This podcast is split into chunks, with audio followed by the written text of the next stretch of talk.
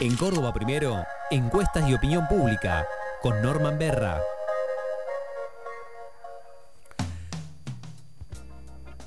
Hola Norma, buen día, ¿cómo va?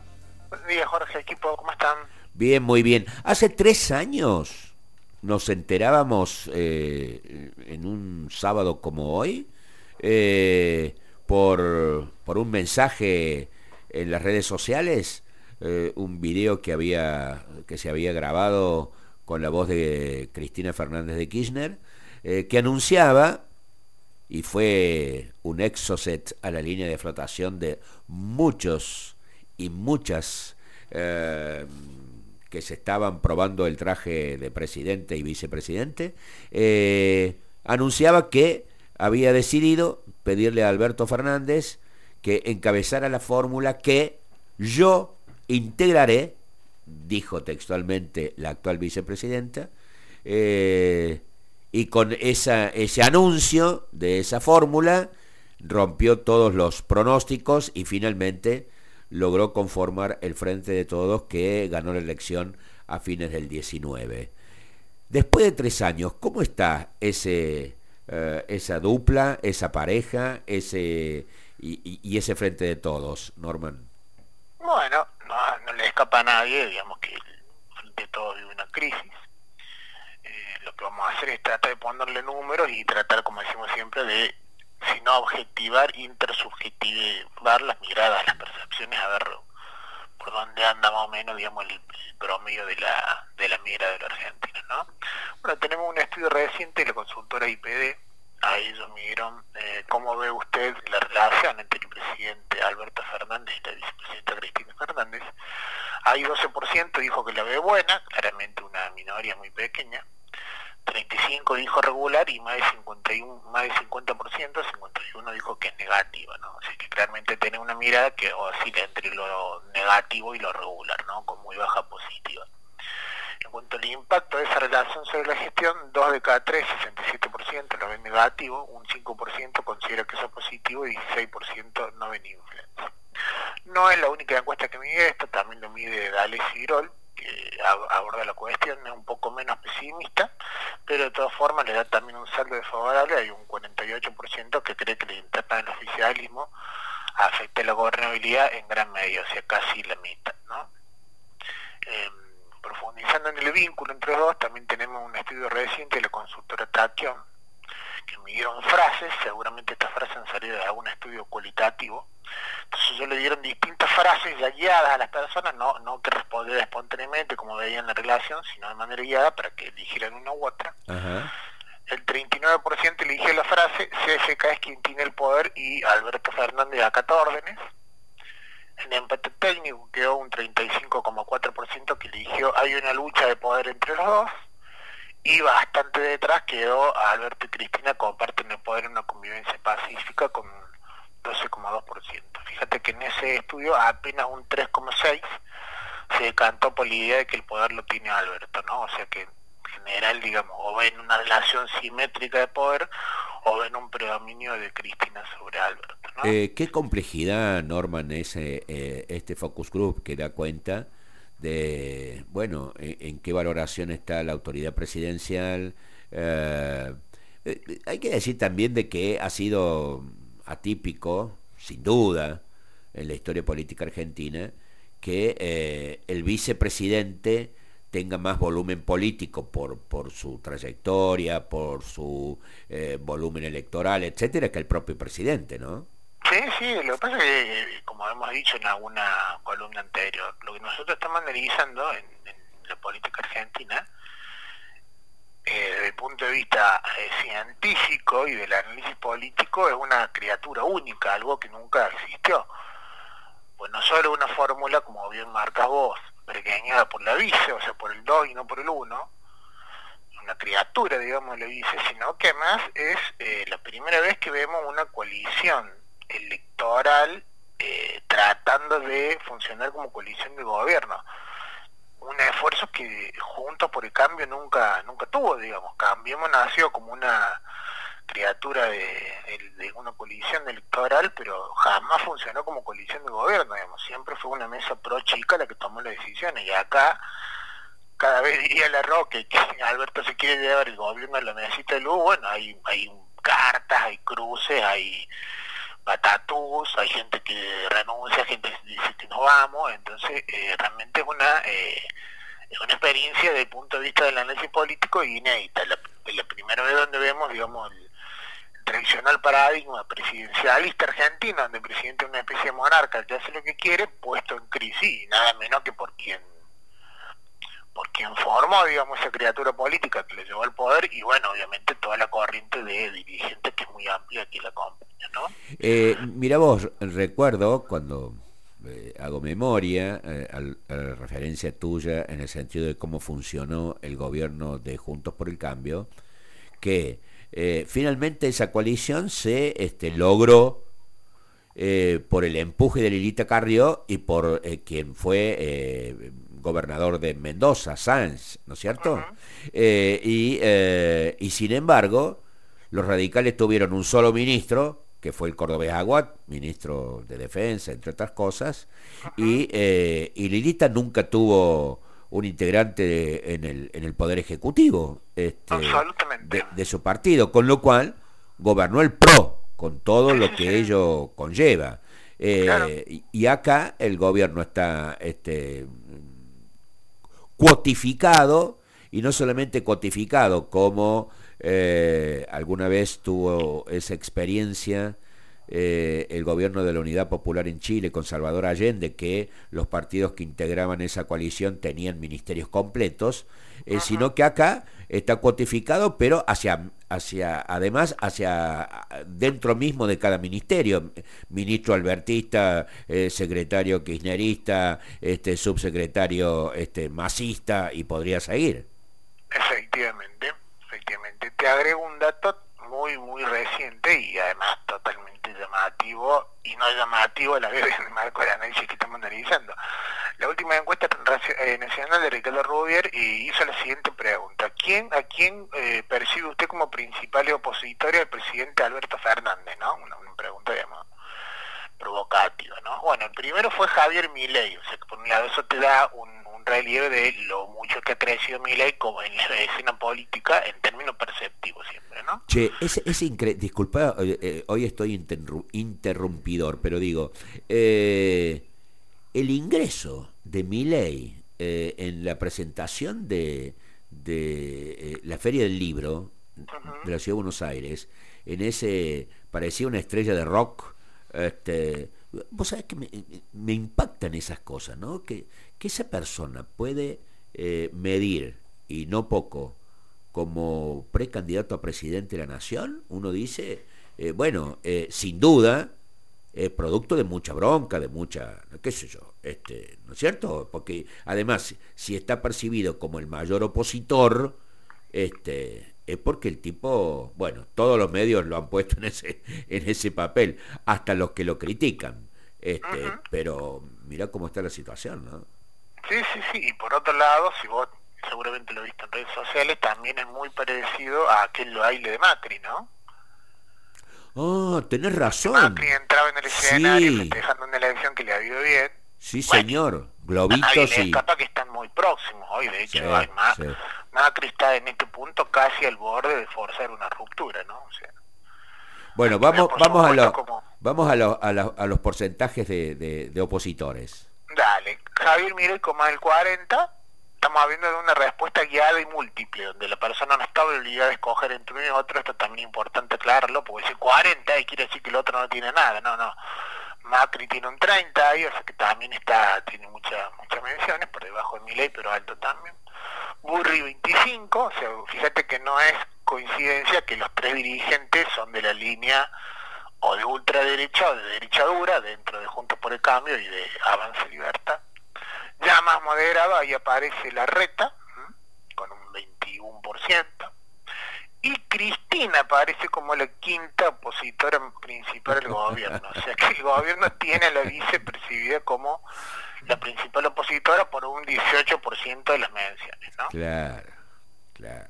¿Te imaginas con una con una vicepresidenta que está eh, en, el top de los opositores, eh, menuda, menudo trabajo para el presidente eh, sostener, qué sé yo, la figura presidencial, ¿no? Claro, el top 5. Esto es algo que ah, otras veces le ha sucedido al peronismo, pero nunca con un nunca con un vice.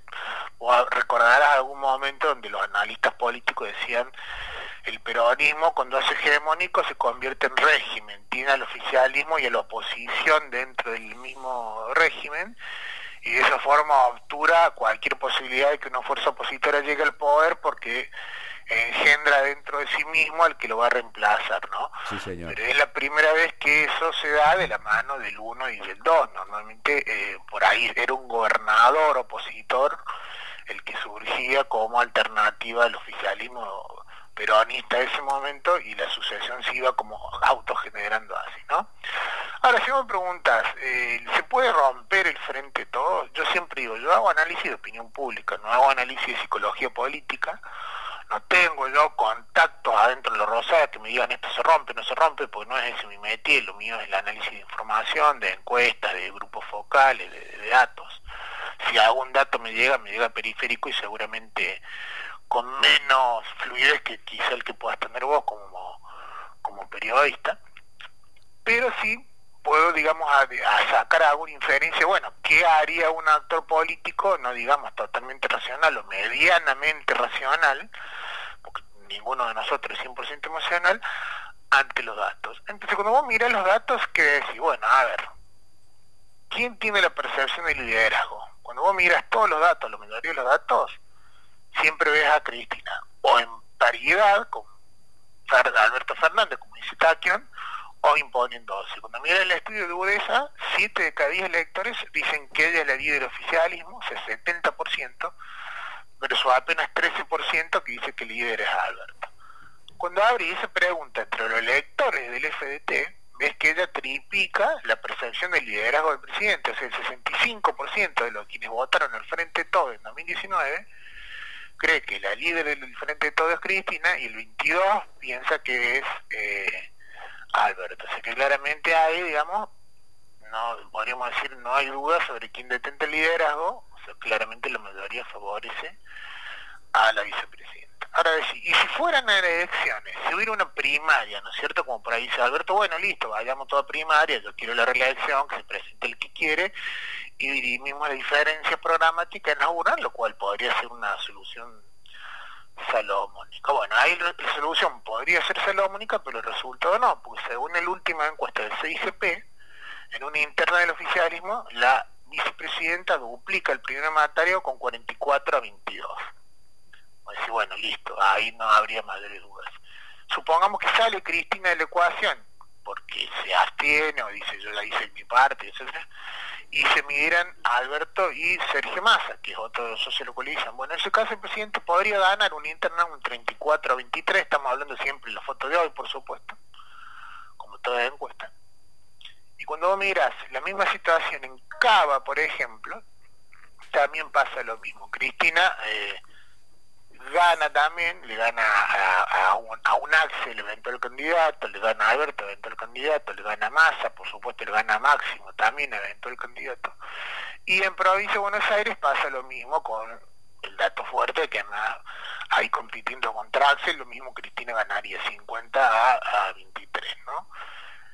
Entonces, digamos, en términos generales, eh, vos que ves hoy, ves un oficialismo, un frente de todos, que muestra un liderazgo marcado de Cristina dentro de la percepción de liderazgo y dentro de la intención de voto, con un, con un añadido que si, si querés lo analizamos un poco más en profundidad, que es eh, la potencia electoral del Frente de Todos, incluso en Provincia de Buenos Aires, en la encuesta que hoy lo muestran ganándole a Juntos por el Cambio, después de haber perdido por muy poquito la elección de legislativa del año pasado, pero a condición de que se mantuviera la unidad, ¿no? Ah, mira vos, eh, ¿tiene posibilidades el Frente de Todos de ganar la provincia de Buenos Aires, pero si no se rompe?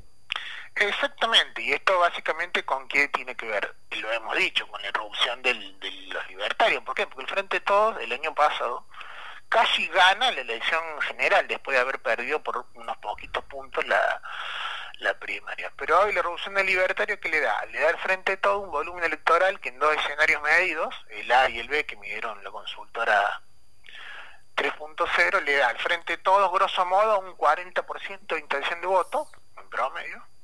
Le da junto por el cambio un 30, o sea, lo pone 10 puntos atrás de lo que casi sacó el año pasado y pone a los libertarios en el torno del 15% con mi ley. No estamos hablando no de elección de gobernador de Buenos Aires, sino de elección de presidencial en Buenos Aires, que como sabemos, eh, Buenos Aires representa 38 de casi electores, de ahí su peso tan tan decisivo. Pero ¿qué pasa? Eso solamente a condiciones que se mantuviera la unidad, ¿por qué? Porque en los dos escenarios vos ves a Cristina eh, como precandidata presidencial en una primaria, digamos, en un volumen del 24 a 25% de los votos. A Alberto en un volumen en torno al 15% y a Massa bastante dibujado, no en un volumen de 1%, no mucho más. En cambio, cuando vos miras la misma foto dentro de eh, Juntos de Cambio, ves una paridad muy marcada entre Macri, Bullrich y Larreta, un empate técnico prácticamente, eh, Morales muy atrás, no habría hoy en, provincia de Buenos Aires una, inserción fuerte de Gerardo Morales, gobernador de Jujuy, a la asociación líder radicalismo.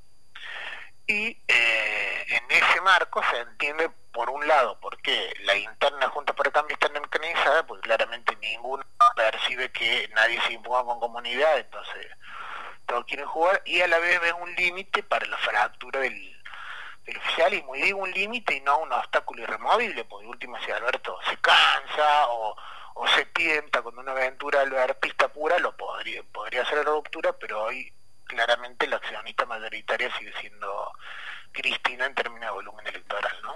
Eh, ahora, eh, para terminar, ¿qué callejón sin salida para el oficialismo? Eh? Porque digo, eh, si en la percepción pública la líder de la coalición oficialista es Cristina Fernández, Cristina Fernández cuando se la mide en una paso o en una general en relación a Alberto Fernández siempre está arriba eh, y nada da a entender que ella quiera volver a repetir, encabezar una fórmula más allá de, sus, de sus más acérrimos seguidores que la preferirían. Eh, el oficialismo tiene un callejón sin salida desde el punto de vista electoral, ¿no? Sí, sí, es una situación dilemática. Yo creo, y acá me, aparto un poco de los datos, para hacer un poco de interpretación, eh, me da a mí la impresión de que ella en realidad no, no quiere encabezar, pero tampoco quiere que Alberto encabece, o sea, quizá quiera condicionar el armado desde ese punto de vista. Me imagino un argumento de este tipo, Alberto, cuando fuiste el presidente de la pandemia, eso te generó mucho desgaste, tenés una negativa alta importante en dos años y medio de gestión, déjale a paso a otro dirigente, habría que ver quién, porque no, no, no sencillo eso tampoco. Y yo tampoco voy a hacer, porque ya fui presidente dos veces, vice una vez, bla, bla, bla, bla. Deberíamos trabajar todo para que el candidato o candidata sea tal y ahí transferir el volumen político de Cristina, que es el más intenso y el más fuerte y el, y el bueno, y el de los más socios de la coalición que, es menor, ¿no? Yo imagino que eso debe ser. Por otro lado, digamos, dando vuelta el argumento, de alguna forma lo que termina amalgamando al, al frente de todo, eh, como dijo Borges, el espanto a la, derecha también. Entonces eso probablemente opere como un incentivo para que la sangre no llegue al río, y digo incentivo, no digo que no pudiera llegar. Y en el fondo, si vos miras la discusión, es una discusión programática y de instrumentos más que de fines, porque cuando vos lo escuchás hablar a Guzmán, los objetivos de Guzmán no son diferentes de lo que puede tener eh, otro dirigente del ala más kirchnerista en materia de política económica. La, la discusión es sobre los métodos. Hay claramente en el kirchnerismo un diagnóstico de que el gradualismo, si se quiere, de Guzmán, en el mejor de los casos puede hacer que el bienestar, que, ya se ve a nivel macro, porque hoy vos tenés 15, de 15 sectores de economía, tenés entre 13 y 14 creciendo, eh, le llegue al bolsillo de los electores, entonces el miedo es que eh, ese, esa llegada, digamos, eh, no se demore tanto que el año que viene se pierda la elección, entonces se frustre el camino.